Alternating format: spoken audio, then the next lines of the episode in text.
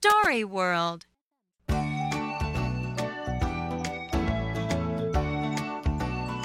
This is a goat. This is a road. The goat is on the road. This is soap.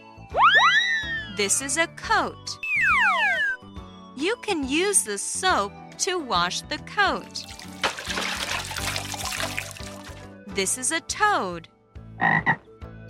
This is a boat. The toad is fishing on the boat.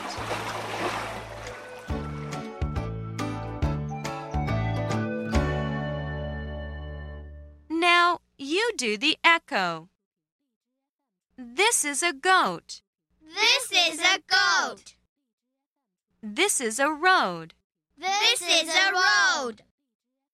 The goat is on the road. The goat is on the road.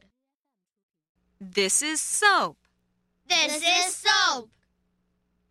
This is a coat. This is the coat. You can use the soap to wash the coat.